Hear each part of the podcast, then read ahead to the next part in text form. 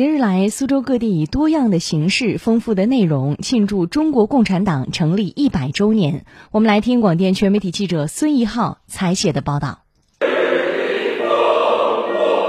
下午，大型音乐演出《黄河大合唱》在苏州湾大剧院上演。音乐会上半场精选了《忆秦娥》《娄山关》《在太行山上》等耳熟能详的经典歌曲，下半场则是气势恢宏的《黄河大合唱》。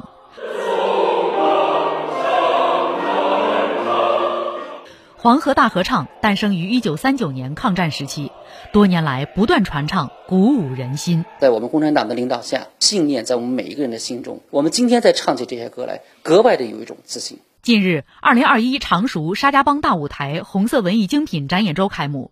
上海京剧院院长张帆携老中青三代演员现演现代京剧《沙家浜》，以戏剧的形式表现革命历史传奇，生动诠释了坚定不移的理想信念、坚韧不拔的奋斗精神、坚不可摧的鱼水情深、坚守不渝的清廉品质这一沙家浜精神。